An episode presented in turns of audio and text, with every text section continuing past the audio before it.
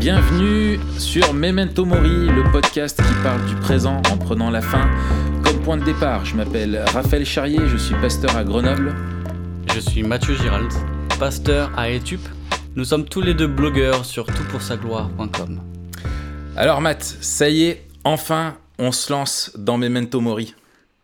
Yes, ça y est, après euh, quelques semaines de, de discussion, euh, quelques semaines aussi de, de, préparation, je suis vraiment content de faire ça avec toi. J'avais, j'avais une idée de podcast euh, un peu dans la même veine, vraiment sur, sur ces questions-là aussi, euh, depuis longtemps.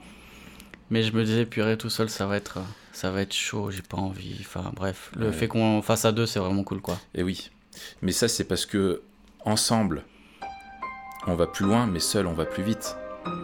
Oui. Et puis que faire des podcasts, c'est regarder ensemble dans la même direction. Voilà. Et que en fait, le vrai, le vrai de vrai, c'est que ensemble, on va plus loin et pas plus vite. Ouais. Et puis aimer, c'est plus fort que tout. Voilà. Et il faut savoir aimer sans rien attendre en retour, Matt. tu vas te tuer.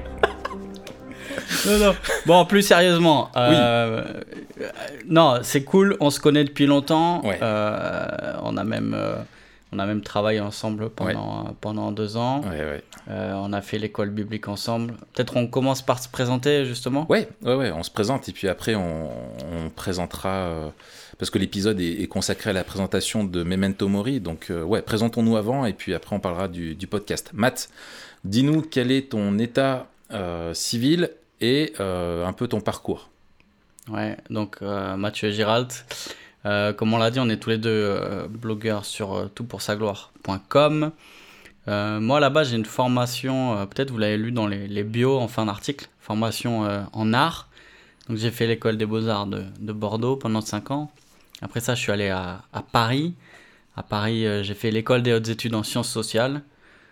Toujours étudier la question de, de l'image. Et puis, j'ai étudié partic- à je- le, le- ouais, le titre de ma recherche était euh, La figure de la vague dans le cinéma post-apocalyptique. Voilà, c'est ça. Alors, il y en a qui, qui, qui étudient euh, Keynes, euh, qui étudient des équations, de je sais pas, voilà, et toi, tu as étudié la vague, quoi.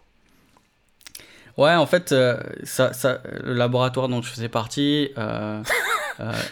et- Le ouais, laboratoire. c'est un labo- c'est- c'est- déjà, c'est le laboratoire, de- D'accord. laboratoire de recherche. Ouais, Bah, ouais. Comme par exemple, je sais pas moi, euh, Sébastien Fatt au CNRS, il fait partie d'un laboratoire de recherche. Non, mais lui, il est plus crédible. En fait, le, il est sociologue. Le- ouais, bah justement, ouais, j'étais, j'étais euh, sur la voie de, de la sociologie. C'était, euh, c'était un laboratoire de, de sociologie. Et puis moi, j'étudiais donc. euh, en fait, j'ai, toujours été fasciné par, par le cinéma, par les effets spéciaux. Et moi, mon, le film qui m'a. Un de mes films préférés, je pense qu'il est dans mon top 3, 2012. c'est. Non, Non Termina- Alors, ouais, mais Terminator 2 d'abord. Ah, d'accord. Terminator 2. Ah, d'accord. Moi, j'étais parti sur 2012. Quoi. Tu me parles de vague, euh, je me dis, euh, quoi de mieux que 2012 Ouais, et écoute, le premier billet que j'ai fait justement, c'était 2012. Ah, Parce ouais. qu'en plus, euh, la vague était euh, un, de leurs, un de leurs arguments publicitaires les plus forts. Ouais, Tout, tout, alors que dans 2012, c'est presque anecdotique. Euh, euh, ils ont fait toute leur com autour de la vague. Ouais. Donc c'était, c'était assez marrant. Et même le teaser, en fait. ouais, ouais. Je sais pas si tu te rappelles, c'était hyper fort. Le teaser de 2012, c'était ce moine là qui montait Oui, oui, oui. Et qui sonne Qui le montait. gong. et qui sonne le gong et derrière T'as la vague qui arrive sur l'Himalaya et toi t'es là ça défonce quoi et bam juste le truc à la fin c'est euh, euh, genre tape 2012 dans Google ou un machin comme ça Ouais, ouais, ouais. mais et à, à cette époque là personne parlait ça tu vois Ouais, et toi ouais. t'es là tu regardes ça moi je dirais que j'ai tapé 2012 sur Google Ouais. et je vois toutes les théories Maya sur la fin du monde et tout j'étais là waouh ils sont trop Non, mais- ouais, ouais. forts Mais moi, en vrai, j'ai ont trop en- kiffé. Hein. J'ai vraiment trop aimé 2012. Hein. Je l'ai vu au cinéma, c'est une débauche d'effets spéciaux. T'en prends plein la Ah tronche et tout. C'est magnifique, c'est Roland Emmerich. C'est, c'est... Ouais, ouais, ouais. Ils sont forts, les mecs, Euh, quand même. Ouais, non, non, c'est, très fin et c'est la première fois au niveau. Bon, j'ai, écrit quelques articles là-dessus. C'était la première fois que euh, le directeur du, du film euh, dirigeait la vague comme un acteur. Et il le disait dans ses Ouais. interviews. Il a, il a travaillé en étroite collaboration hein, justement avec, Avec le- la vague avec euh, la vague. Et je crois que Poséidon. ILM. Avec Poséidon, non Je crois que c'est ILM, le, le studio qui a, fait, qui a fait les effets spéciaux. C'est le studio qui avait été créé à, à la suite de, de Star Wars, en fait, pour faire les effets spéciaux de Star Wars. Ah Et c'est les leaders euh, dans le monde des effets spéciaux. Euh, voilà, bref. Ouais. C'était hyper, On pourra en faire un hyper fort. épisode. Ah, on fera un épisode parce que franchement, mais même la, le marketing était hyper fort parce qu'il ancrait le marketing euh, du, du film 2012 dans de la culture populaire Ouais. et dans euh, les mythes et dans toute la, Ouais, ouais, euh, la mythologie d'Internet aussi, ouais, tu vois. ouais, c'est ça. Tout ce qui est euh, théorie du complot qui a été euh, à fond utilisé par Internet. Ouais. Et ils se sont servis de ça pour dire, ben, la fin du monde, peut-être qu'elle va vraiment arriver. Et on a fait un film dessus avant que ça arrive vraiment. Et c'était hyper fort, quoi. Ouais, ouais, ouais. Oh, mais carrément. Non, mais je pense qu'il y a beaucoup Bah, on de choses. fera- Ouais, ouais, on fera un On, épisode sur on- la on fera un épisode parce qu'il y, a- il y a pas mal de trucs. Même sur Terminator 2. Terminator 2, faudrait faire un épisode sur Terminator 2. C'est trop bien. Ou non, et puis, ouais, ouais, non, mais on peut tout faire sur. Enfin, sur Skynet, mon gars, il y a, il y a vraiment de quoi dire, quoi. Et puis le T1000, quoi. Quand tu vois le Ouais, T1000 ouais, et qui fond comme ça, et toi, t'es là, waouh, ça tue. Alors que dans Terminator 1, je sais pas si tu te rappelles, mais c'est tout pourri, quoi. À la fin, Terminator, c'est de l'image par image. Ouais, ouais, c'est T'as un vieux, presque une poupée qui bouge comme ça. Et là, t'arrives au 2. Je crois que c'est deux ans après. Ils ont fait ou- un bond en avant euh, phénoménal. Ah ouais, ils ont fait un bon. euh, Je sais pas, je sais pas si c'est 84 ou 89 le premier et l'autre, le 2 c'est 91 je crois. Hmm. Mais t'as un monde qui les sépare, tu vois. Ouais. Mais euh, non, je crois que c'est 84 Mais en le premier Terminator, 89 c'est The Abyss et c'est là où t'as le premier, euh, les premiers effets spéciaux vraiment avec de l'eau qui tue quoi. Ouais, ouais, ouais. Euh, ouais. Mais on en reparlera. Ouais, ouais, ouais. Mais tu sais, euh, euh, on va faire notre prochain épisode sur Black Mirror. Et en fait, quelque part, euh, c'est Terminator, c'est une dystopie à la Black Mirror euh, hyper avant-gardiste, quoi. Ouais, et qui anticipait même l'intelligence artificielle, Mais grave, ils, sont. euh, les réseaux. Ouais, ouais, ouais. Ah, ils étaient, ils étaient Ah vraiment ouais, forts. hein. Moi, quand j'étais petit, je voyais Schwarzy, euh, j'avais le poster, je me souviens, de Schwarzy tu sais, qui tient son fusil à pompe euh, sur sa Harley, comme ça, avec les lunettes Ah ouais, qui déboîtent. Tu vois, c'était le, pour moi, c'était l'archétype total du, du mec que je voulais être plus tard.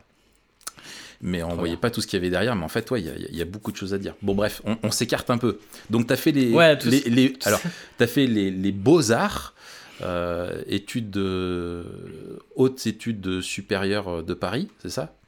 Je trouve qu'il y a Ouais, beaucoup de superlatifs hein, dans ce que tu as fait. c'est pas les C'est pas arts. moi qui choisis les noms. ouais. c'est ça. Et, et donc? Ouais, et après, en fait, euh, j'ai voulu me former, j'aimais euh, étudier la Bible, j'aimais l'enseigner, puis on m'a dit, ben, euh, pourquoi tu, tu ferais pas un an d'institut public? Du coup, j'ai dit, ok. Ça, c'est aussi, c'est une belle histoire, là, comment, comment Dieu m'a permis d'aller là-bas, j'avais pas un rond, bref, c'était Mhm. vraiment chouette. J'ai fait un an là-bas, et puis je m'étais dit, si je reste, c'est cool, si je repars, ben, c'est cool aussi. Ouais. Je pouvais reprendre mes études. Et puis en fait, je suis resté 4 ans. On s'est rencontrés là-bas aussi. On, Oh là a, là. on a fait un stage ensemble, on a, on a bossé ensemble, donc c'était bien cool. c'était une belle Et histoire. puis là, c'était c'est une belle rencontre. C'est un beau roman. et puis là, euh, et puis là donc, euh, euh, je suis pasteur à Etup, c'est une petite ville à côté de Sochaux. Tu dois connaître, toi qui es un footeux. Sochaux, oui. Et. C'est c'est là où vous avez Eh ben- inventé le- les Tupperware ou pas? Oh purée. Heureusement qu'on fait pas de montage, comme ça ça va rester, mais... Non, c'est vrai que c'est terrible. C'est terrible. Mais euh, ouais, c'est une toute petite ville, c'est collé à Sochaux, c'est du côté de Belfort, enfin bref, c'est à l'est. Donc on est là avec mon épouse euh, Alexandra et je sers dans, dans l'église Action Biblique, donc euh, à Etup. D'accord. Bah, cool. Et toi, c'est quoi ton, ton parcours? Ouais, et ben écoute, bon, moi c'est beaucoup moins euh, classieux, on va dire, hein, et sans, euh, sans complexe d'infériorité, et un peu plus anarchique, ce qui correspond peut-être au personnage aussi. En fait, euh, moi j'ai quitté l'école euh, très tôt parce que c'était une vraie galère pour moi. Euh, Voilà, de gros gros problèmes scolaires. J'ai commencé un CAP photo, donc tu vois, un peu en lien C'est avec l'art. Ouais, ouais, ouais. Tu Ah, je pas savais ça pas ça. Si, si. Non. Si, si, j'ai fait un- En fait, j'ai fait six mois et je me suis fait virer. Euh, en plus, je bossais avec mon père dans la boîte de mon père, donc t'imagines un peu l'ambiance. Mais voilà, Ah, c'est ça, mais c'est pour, ça- parce que ton père est photographe. hein. Mon père est photographe, ouais. Donc c'est lui qui t'avait filé un peu le. Bah, je savais pas quoi faire et, et en même temps j'aimais un peu la photo et puis tu sais quand t'as un papa photographe tu peux un, peu faire comme papa. J'avais aucune idée de ce que je voulais faire euh, suite à la troisième donc j'ai dit pourquoi pas un CAP photo. Et en fait je me suis retrouvé euh, à l'école à Lyon c'était n'importe quoi et puis bon à l'époque j'allais pas bien du tout aux six mois au niveau Mm. euh, psychologique. J'étais un adolescent un peu vraiment en marge et avec de la délinquance, beaucoup de dépression, tout ça, de mal-être et tout. Donc bref, euh, ça n'a pas tenu longtemps. Euh, suite à ça, je suis parti en fait à l'armée. À 17 ans et demi, Ouais. je me suis engagé, où je me suis fait virer aussi au, bout de, au bout de deux ans. Euh, voilà, dans les, j'étais dans les fusiliers commando de l'air. Et en fait, euh, quand je me suis fait virer de l'armée, j'ai décidé de reprendre euh, les études pour passer le bac. Parce Donc que là, t'avais quel âge? Là, j'avais euh, j'avais 20 ans. Donc, bon, t'étais pas, pas super vieux non plus, quoi. Non, non, j'étais pas super vieux. Mais en fait, je me suis retrouvé à 20 ans en troisième. Et là, ça pique quand même un Ah peu. ouais. Ça pique un peu.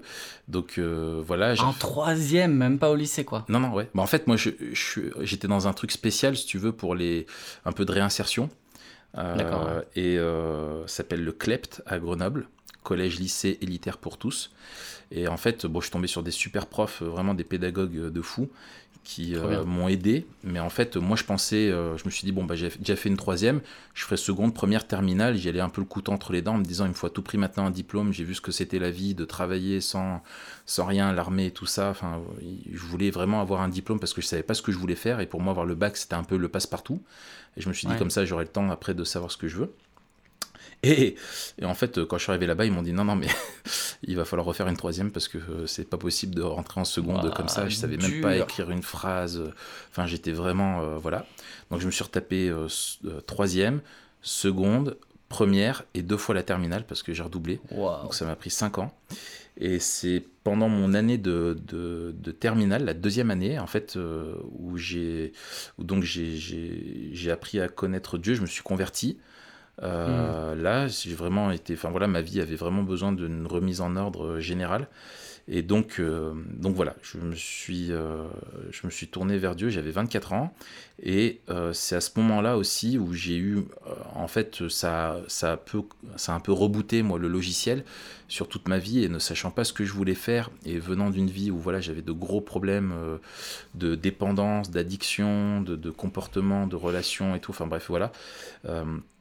Euh, L'idée m'est venue quand j'ai découvert en fait qu'il y avait euh, possibilité de faire l'institut biblique, euh, d'avoir un an où je pouvais vraiment euh, un peu me laver, tu vois. Je voyais ça comme ça, tu Ah vois, me re- reposer des bases, voilà, mise au vert, me, me sevrer de toute mon ancienne vie, des mauvaises habitudes et repartir sur de bonnes bases. Et en fait, pendant cette année, ça a été clair que euh, mon, je vivais pour servir Dieu, quoi. Du coup, euh, suite à cette année, je suis retourné euh, à Grenoble, dans mon église locale. J'ai rencontré ma femme, j'ai fait une école d'éducateur spécialisé. Euh, je suis devenu éducateur spécialisé. Et quand on s'est marié, que j'ai eu mon diplôme et tout ça, la conviction était toujours plus forte euh, de vouloir vraiment rentrer dans un service pour Dieu à, à temps plein. Et donc, on est, avec ma femme, on est, on est reparti et on a repris l'Institut biblique de Genève. Et donc, c'est là qu'on s'est tous les deux retrouvés en deuxième Ouais. année, qu'on a bossé 200 ensemble à l'Institut biblique. Et puis après, bah voilà, euh, Dieu m'a conduit à Grenoble, la ville que j'ai toujours voulu quitter. Euh, Ouais, dans son classique. humour, ouais, voilà. Il m'a conduit là pour me dire, bah voilà, c'est là-bas que tu vivais euh, une vie complètement décousue. Maintenant, c'est là-bas que tu vas me servir. Et, Hmm. et finalement, bah, je, suis- je suis heureux de ça, quoi. Trop bien. Ouais, voilà. Bon, et ben voilà pour euh, en quelques mots et quelques digressions euh, qui on est. Euh, Matt, euh, je te propose d'abord qu'on explique euh, pourquoi le nom de Memento Mori. Parce que ça défonce. Et il faut commencer par là, je pense. Ouais, c'est vrai que c'est encore un, un, un nom en latin. Euh, certains connaissent d'autres podcasts avec un nom en latin. Euh, mais en fait, on n'a pas eu le nom euh, avant d'avoir la ligne du podcast. oui, oui, oui. Mais le nom correspond vraiment à la ligne. Et, ouais, Peut-être on peut, on peut rappeler la ligne justement du podcast. ok, mais d'accord, ça marche. Vas-y, explique-nous. Ouais, juste en la phrase en fait. Je Ouais. parle de la phrase. Ouais, ouais, vas-y. Donc le, le- la phrase c'est euh, le podcast qui parle du présent en prenant la fin comme point de départ. Et donc on va, on va vous expliquer un peu plus tard la vision du podcast. Mais en tout cas, on cherchait un nom qui, euh, qui fasse écho à ça. Ouais. Et euh, même un Tomori, ça, ça s'est aussi euh, imposé. Mm. Euh, bah justement, tu veux pas toi dire Ça déboîte. D'où ça vient Memento Mori Pourquoi on a, Ouais. pourquoi on a pris ça? Ouais, ouais. Alors, on avait déjà échangé, euh, je me souviens, euh, là-dessus, parce qu'on on kiffait ce- ce- cette expression-là. En fait, bon, euh, c'est toi qui as balancé l'idée au final, et, et elle est excellente parce que, il- bon, on ne sait pas si c'est un mythe ou si c'est vrai, mais, Mais nous, on préfère. nous, on préfère croire que, que ça soit vrai. vrai. Ouais, ouais. Et on dit que c'est vrai, bah que ça ouais. s'est passé comme ça. Voilà. C'est que, en fait, dans l'histoire, euh, bon, ça a été utilisé par des chrétiens au Moyen Âge, mais ça remonte en fait à la période antique, euh, à l'Empire romain, où lorsqu'un général rentrait d'une victoire dans Rome et qu'il y avait son triomphe, on imagine la scène, le gars qui est sur son char avec ses chevaux, qui est victorieux, et il y a toute la foule qui l'acclame et tout ça, et bien sur son char, derrière lui, il y avait un esclave qui lui rappelait Memento Mori. Rappelle-toi que tu es un mortel, rappelle-toi que tu vas mourir. Et en fait, ça, ça, ça claque. Ça claque parce que euh, cette phrase, bon, déjà, ça sonne super bien, Memento Mori, mais en plus que ça rappelle, c'est, ça ressemble à, à l'expression qu'on connaît beaucoup plus euh, latine qui est carpe diem, profite de l'instant présent, mais Ouais. là c'est l'inverse, c'est memento mori, ça prend la même vérité mais d'un autre sens, c'est-à-dire de la fin, c'était rappelle-toi que tu vas mourir. Donc en même temps c'est savoure ta victoire, tu t'en es bien sorti et n'oublie pas que t'es pas un dieu, t'es un mortel. Euh, et c'est un rappel aussi à l'humilité et à, et à profiter et à vivre l'instant présent en se rappelant que la vie a une fin. Et pour nous, en Ouais, tant que ça. chrétiens, ça, ça parle vachement, quoi. C'est un peu aussi le pendant de, du YOLO, You Only Live Once, Yes. euh, qu'on a vu euh, arriver il y, a, il y a quelques années, qui était un, un peu un cri euh, de ralliement d'une jeunesse désabusée, Ouais. qui voulait profiter à fond de la vie.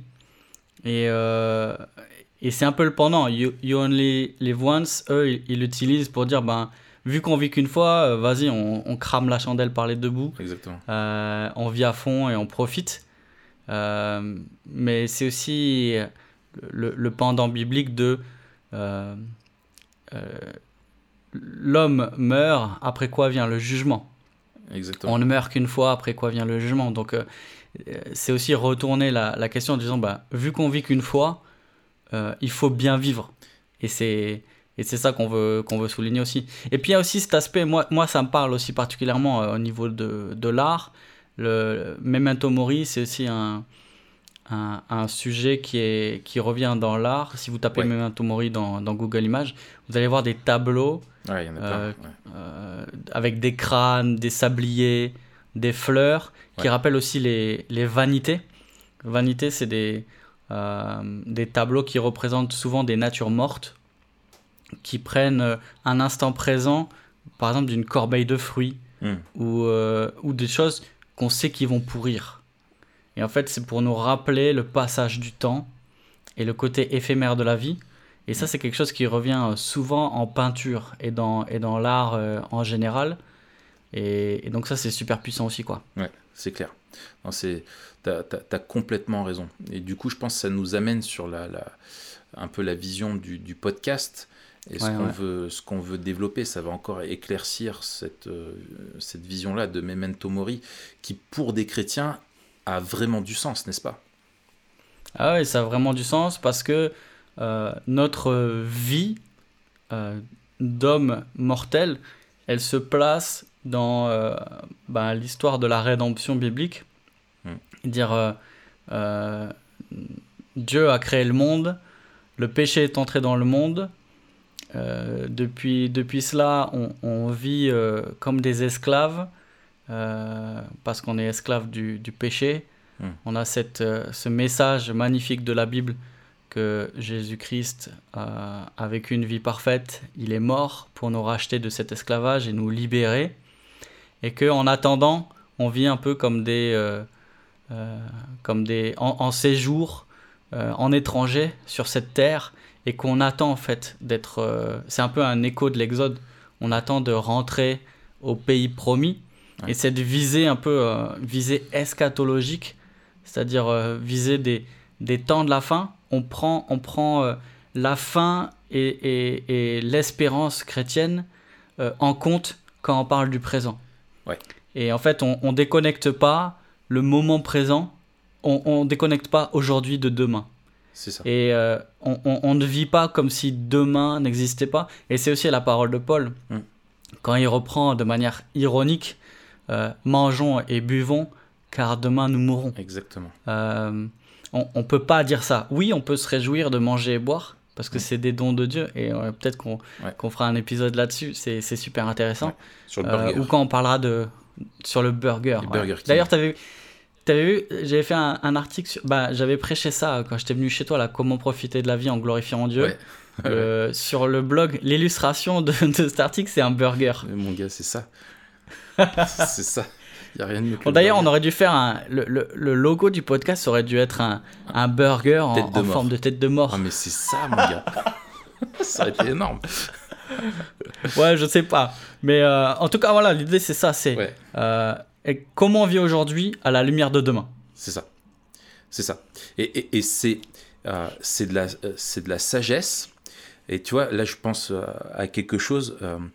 Euh, J'avais vu un reportage sur Michael Phelps, tu vois, le, le, Ouais, ouais, ouais, le, le le nageur. champion de na- natation. Et en fait, euh, lui, il vivait comme ça. Euh, ce c'est pas quelque chose, c'est l'otage de la, de la, une question de, tu vois, de, ça, ça n'appartient pas simplement à une vision biblique du monde, mais on rejoint la façon de vivre dans le monde qu'ont certaines personnes.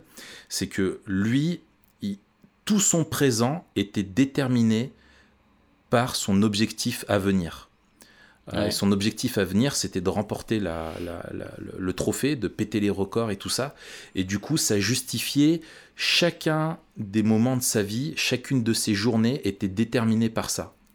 Et Hmm. en fait, nous, c'est c'est pareil, à la différence que euh, nous, on connaît la fin du film. Lui, ça dépendait de lui, nous, ça dépend pas de nous, ça dépend de Dieu. On sait que Dieu Ouais. est souverain sur l'histoire.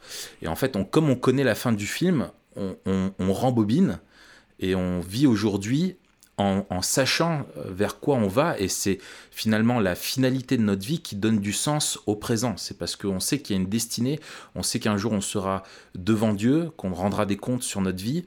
On sait que Dieu nous a sauvés et qu'il nous fait cheminer sur cette terre pour qu'on vive avec lui et qu'on le serve.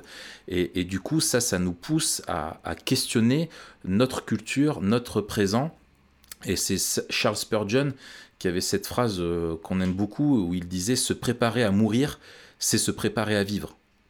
Exactement, ouais. Mm. Ouais, c'est clair. C'est un peu dans, dans, une, euh, dans une moindre mesure, quand quelqu'un euh, euh, sait qu'il lui reste peu de temps à vivre, sa vision du présent et sa vision de la vie prend une autre dimension. Ben oui, Et Il y a souvent un- une espèce de, de retour à la réalité, de retour aux essentiels. Ouais. Il dit en fait on veut, euh, on veut éliminer toutes les, tout ce qui est superflu, tout ce qui n'est pas essentiel. Ouais. Euh, et souvent on est, on est emmêlé dans le, dans le présent euh, et se projeter. Ça nous aide justement à avoir une perspective plus globale et, et à apprécier le, le présent pour ce qu'il est vraiment, euh, qui est juste une attente, une attente de d'une libération que, que Dieu promet. ouais, ouais. Donc euh, voilà, Ouais. savoir ce qui va arriver change notre manière de vivre aujourd'hui. C'est vraiment toute la, tout- toute la ligne de- du Ouais, podcast. t'as quoi. tellement raison parce que euh, c'est vrai, c'est ce que je disais une fois dans un article, c'est que en fait sur ton lit de mort, euh, tu regretteras pas. euh, Enfin, tu, tu, tu, diras, tu pourras pas dire que t'as pas de regret à avoir passé tant de temps sur YouTube à regarder des vidéos de pranks ou de petits chatons ou de, de trucs comme ça, quoi. Tu vois. Ouais, c'est et, moi, je, je suis convaincu que l'un des problèmes de l'homme, euh, pour nous dans notre culture occidentale, euh, c'est qu'on pense pas assez à la mort. Ah ouais, c'est clair, on, l'a- on, on l'évacue quoi. Ouais, c'est ça. Et en fait, euh, on, on l'évacue par la distraction, par tout plein de trucs. Alors, un, un jour, j'aimerais qu'on fasse un podcast sur les, les polars, pourquoi ça nous fascine tant. Et en fait, pour moi, Ouais. c'est une des réponses à, à ça, c'est qu'en fait, on, on, on veut- on vit d'une façon un petit peu d'une fuite euh, de, des, des choses qui comptent. euh, vraiment et de, de, de la pensée si tu veux, de l'éternité, de la pensée de, no- de notre fin. Et en fait, si on pensait plus à, à notre mort, à la fin, du coup, notre présent euh, nous aide, enfin, notre présent serait changé, notre façon de vivre dans le présent. Et c'est quelque chose, tu parlais de Paul, euh, qu'on retrouve vraiment, enfin, bien sûr, l'exemple ultime, c'est Jésus-Christ, qui a dans, son, dans sa vie terrestre, quand il est venu sur Terre, qu'il s'est incarné et qu'il a vécu toute sa vie, chaque chose qu'il a faite était dans le but de la mort et de la résurrection. Euh, et de notre salut. Donc c'est l'exemple ultime de quelqu'un qui vivait euh, memento mori, mais aussi des gars comme, euh, comme l'apôtre Paul, où il le dit plusieurs fois quoi, dans les épîtres, dans Philippiens, dans Romains et tout ça. Enfin, on va pas faire une euh, sortir plein de versets à la, carabine. Mais voilà, l'idée de Paul, c'était de dire, voilà, moi je, poursuis la, course et je vis euh, dans le but, euh, enfin d'aller vers le but pour obtenir le prix de la vocation céleste, tu vois, et, que ça l'aidait aussi à, vivre les difficultés présentes avec de la joie, parce qu'il sait l'espérance qui, qui, est réelle, qui ne peut pas le tromper et qui l'attend le jour où il sera présent devant Dieu. Euh, ouais, c'est ça. Et puis, et puis euh, savoir ce qui s'est passé hier, ça nous aide à comprendre aujourd'hui. Ouais. Mais savoir ce qui se passe demain, ça nous aide à bien vivre aujourd'hui. C'est puissant ça, mon gars. Merci. Ah, c'est puissant. mais... Il faudrait qu'on fasse une vignette, hein, une citation, ça. mais c'est juste, c'est juste Romain 8 en fait. Si, si on reprend Romain 8, c'est ça. qui est un des, pour moi un des, un, des plus beaux euh, chapitres de Romain. Ouais. Dire la, la, l'assurance de l'espérance chrétienne. Et finalement, en fait, c'est la question de la foi. Euh, la, vivre en chrétien, euh, vivre selon sa foi, c'est vivre à la lumière de ce que Dieu a promis, euh, qui est déjà là, et de ce qui est pas encore là. Et l'un va avec l'autre. Si on oublie en fait ce qui est déjà là, on peut se retirer du monde et dire ben j'attends juste euh, d'être euh, d'être euh, avec Dieu. Et puis pour l'instant on s'en fiche. Tellement si on oublie ce qui n'est pas encore là et ben justement on, on va se recentrer sur nous-mêmes peut-être tomber dans le matérialisme louper aussi la l'aspect missionnaire de, de la Bible. Mais si on a les deux ça nous aide vraiment à, à se projeter quoi. Ouais c'est ça et tu as, complètement raison. Et justement, euh, euh, ça, vient sur le, but qu'on a expliqué. On a la chance en France, euh, et notamment de, de proches amis à nous, qui parlent beaucoup et qui expliquent, qui vulgarisent ce que dit la Bible. nous, on a à cœur aussi de faire ça, mais notre ligne à nous, elle est un petit peu différente. C'est que on veut plutôt expliquer le monde du point de vue euh, biblique. Parler de notre culture, de, de, de, nos vies, du point de vue biblique, pour euh, à la fois euh, encourager les chrétiens à avoir une vision biblique du monde, comme tu viens de le dire, mais aussi pour permettre à, des auditeurs qui sont non chrétiens et qui nous écouteraient de, de, comprendre comment est-ce que la vision, quelle est la vision biblique du monde en fait. Euh, ah, je pense que beaucoup de, de, gens qui nous écoutent euh, seront surpris de savoir qu'on est des pasteurs, qu'on veut être vraiment euh, radical dans notre façon de vivre notre foi, on veut vraiment être intègre dans la façon de vivre, on ne fait pas semblant, mais qu'en même temps on porte des Air Max et qu'on écoute du rap et qu'on qu'on aime trop analyser notre culture, et parce qu'on est convaincu que tout ce qu'il y a dans notre monde, tout est sous-tendu par des valeurs, par des visions du monde, qu'elles soient euh, conscientes ou non, et que nous, en fait, on veut vivre en analysant ces choses-là et montrer comment la vision biblique du monde, elle est cohérente, elle est concrète, elle donne de vraies réponses aux vraies questions. Ouais, c'est ça. Et, bah, du coup, on peut parler peut-être du, du, contenu. Alors, la forme, en tout cas, ce sera cette forme-là, plutôt euh, discussion, euh, tranquille. Ouais, tranquille. Euh, on se fera des cafés et tout. Exactement. Et, et, on parlera bâton rompu. Après, au niveau du contenu, tu l'as dit, donc c'est ben, analyser des éléments de notre culture selon notre vision biblique du monde. Ouais. Mais il n'y a, y a, pas que ça. Toi, il y a un truc qui te tient à cœur aussi. ouais. C'est les sujets d'actualité. Oui, ouais, ouais. Moi, c'est vrai que je suis un c'est un peu un. Ouais, ouais j'aime beaucoup l'actualité. Je suis énormément de d'émissions euh, politiques euh, et d'analyse un petit peu de, de, de l'actualité. Euh, notamment, il y en a une que, que, moi je te recommande si tu connais pas. Ça s'appelle Les Grandes Gueules sur RMC. C'est Alain Marchal et Olivier Truchot, deux journalistes. Ah, c'est pas les. Attends. Moi, je confonds avec le machin avec Ruquier et tous les mecs qui disent. Ah euh, non, non, c'est les grosses têtes. Ah, les grosses têtes. Non, non, les ouais. grandes gueules, les grosses têtes. Ouais. non, Ça me faisait peur d'un coup. Je me dis, purée, il, va... il recommande ça, c'est chaud. non, non, les blagues salaces et tout. non, non, pas Ouais, du tout. c'est ça. Non, Les, les grandes gueules, c'est deux journalistes, Alain Marchal et Olivier Truchot, qui sont deux très bons journalistes, euh, à, à mon À pas confondre avec Olivier Marshall, Euh, l'ancien oui. flic qui fait des films Oui, tout à fait, euh, tout à fait. Marchal, oui, oui, le, le- le- oui, oui, ex- exactement, ouais. Euh, ouais, ouais, tout à fait. Euh, en fait, euh, ces deux journalistes, ils ont toujours avec eux donc des grandes gueules. Et en fait, ils ont Ouais. un panel euh, de de- d'invités qui reviennent régulièrement. Et en fait, c'est des gens de la société civile comme toi et moi. Il y a des économistes, tu as un, un, un fromager, tu as une avocate, tu as des politiques, tu as des étudiants, tu as des personnes de profession libérale, des fonctionnaires et tout ça. Et donc, ils sont toujours un panel. Ouais. Et en fait, ils analysent euh, ensemble les faits d'actualité politique essentiellement. Et euh, donc, c'est super parce qu'en fait, c'est de la radio d'opinion. Et en fait, tu vois sur les quoi opinions- RMC, t'as dit? RMC, ouais. RTL Ouais, ouais. RMC, ouais. Et euh, voilà, enfin tu vois, et moi j'aime ça, et en fait, d'écouter depuis des années ce genre d'émission, euh, ça, me- ça, ça me plaît vraiment, et je me dis en fait, moi en tant que chrétien, euh, souvent je me dis j'aimerais trop être dans cette, ce genre d'émission et donner mon point de vue et le point, enfin pas mon point de vue, mais aussi ce qui me semble être le point de vue biblique, tu vois, sur des faits d'actualité. Donc j'aimerais qu'on puisse en parler aussi, ouais. Ok, ça encore? excellent. Des sujets théologiques et pratiques? Ouais. Alors, on va pas, on va pas faire euh, trop trop de théologie ici, quand même, quand même, parce que c'est la théologie qui informe notre vision euh, Tout- biblique du monde. Tout est théologique, Mathieu. Tout est théologique. Euh, mais dans le sens où on va pas faire des, des exposés techniques. Par contre, il y aura des sujets prochainement. Là, j'aimerais qu'on parle de la grâce commune, par exemple. Ouais. Ça m'a, ça m'a beaucoup impacté ça euh, dans ma manière de, de comprendre le monde et la culture, ouais, notamment. Excellent. Donc euh, voilà, mais en- toujours en se demandant, quelle est, euh, quelles sont les conséquences de cette doctrine-là ou de ma théologie sur ma vie Ouais. euh, et sur ma manière de comprendre le monde et de vivre dans le monde. Donc ça, ce sera, Ouais. ce sera abordé. Et puis aussi des cas qui reviennent dans notre ministère. Alors, Ouais. en, en toute humilité, parce que notre ministère, il n'est pas, il est pas très long. Mais Attends, si tu le comptes en secondes, Déjà. ça donne un chiffre impressionnant.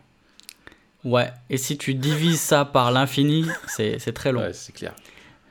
Mais on, on- on voit en tout cas des choses qui reviennent. Ouais, ouais. Et là, l'idée, c'est pas de faire des grandes analyses. Ouais. C'est de dire, OK, si, si ça revient, il y a peut-être quelque chose qui se joue là, euh, qui peut être intéressant de- d'aborder, quoi. Tout à fait. Tout à fait. Bon, on reviendra, là, on reviendra là-dessus. Ok, bah écoute, je pense qu'on on- a fait le tour. Matt, est-ce qu'il y a quelque chose à rajouter euh, sur les, les sujets? Ouais, on va aussi parler de livres. Ah oui, alors oui, vas-y. ouais. Euh, Mais voilà, simplement, il y a des livres qui nous ont, qui nous ont marqués, qu'on a lus tous les deux, euh, qui ont un impact concret dans, dans notre vie aussi, ou dans notre ministère. Ouais. Et on, on va parler de ça, quoi. Mais après, on n'a pas de... La ligne, c'est l'analyse euh, biblique de la culture. Alors, ça fait un peu pompeux, mais on, on le fait vraiment en toute humilité. Ouais, Euh, après, voilà, on, y a, ça traverse beaucoup, beaucoup de choses. Donc, euh, Ouais. vous verrez beaucoup de choses différentes sur ce podcast. ouais, c'est ça. C'est ça qui est cool, c'est qu'on a une grande liberté et en fait, on peut faire ce qu'on veut parce que c'est le nôtre. Ouais, voilà, Voilà. on fait, voilà. C'est ça en fait. Ça c'est Et cool. puis, si, si, euh, si t'aimes pas, t'écoutes pas, et puis c'est tout. Ouais, ça, c'est une référence. hein. On, Oui, oui. on fera un épisode sur le rap français. Oui, alors ça, ça, ça, ça vaudrait le coup de le faire. Ouais. Parce que ça, c'est aussi un truc qu'on a en commun, c'est qu'on a, on a, on est- on a été des, des gros, gros, gros consommateurs de rap. euh, moi, je l'ai, je l'ai écouté au biberon, quoi. Enfin, tu vois. euh, c'est, c'est- Ouais, ouais. Moi, je dois dire que j'en écoute encore beaucoup. Ouais, moi aussi. J'essaie de faire gaffe à ce que j'écoute. Mais justement, c'est, c'est Euh. quelque chose d'intéressant. Il y a pas longtemps, tu vois, il y a un, un, un père de famille de l'église qui me disait justement que son fils était fan de rap et qu'il avait vraiment Ouais. du mal à se positionner. Et là, je pense, tu vois, c'est, un sujet euh, intéressant, euh, intéressant pour nous, quoi. Ouais, et puis il y, a- il y a une vraie dimension aussi d'analyse culturelle du, du rap. Ah, mais oui. La dernière fois, je regardais un épisode de Click avec euh, Mouloud Achour qui est hyper bien. Oui, oui. t'avais tous les anciens. ouais. Ouais, euh, il avait invité Ministère Amer. Ouais, euh, il avait un, qu'est-ce qu'il a invité? Il avait invité Stomy Bugsy. énorme. Il avait invité Assassin. Ouais. Il avait invité euh, plein plein d'anciens et il reparlait un peu. euh, et c- et, et j'aimais bien parce que c'était pas un truc euh, nostalgique, c'était mieux avant machin. Ouais. Mais justement, c'était vraiment ok. Qu'est-ce qui s'est passé? Il y avait aussi Calbo et Lino, Oh purée. Oh, Arsenic. Arsenic. T'entends pas ou quoi? Non, franchement, c'était c'était très bon. Je vous le conseille là. Pour, pour ceux qui connaissent pas trop le rap, allez voir, euh, allez voir cette émission là. On la mettra aussi euh, en lien euh, dans les notes de l'épisode. Yes, ça marche. Alors, prochain épisode, Matt, on peut déjà l'annoncer. De quoi on va parler? Ouais, on va parler de Black Mirror, qui est une série euh, qui était diffusée, je crois que sur la, sur la télé anglaise et maintenant qui est disponible sur Netflix euh, et qui nous a, euh, qui nous a bien, bien interpellé. Puis on en parle la semaine prochaine. Ok, très bien. Eh ben écoute, Matt, à la semaine prochaine, mon ami. Ouais, la semaine prochaine, inscrivez-vous euh, au podcast sur euh, iTunes, sur YouTube. Et puis euh, venez nous retrouver aussi sur toutpoursagloire.com pour suivre nos articles. Voilà, allez, à plus. Salut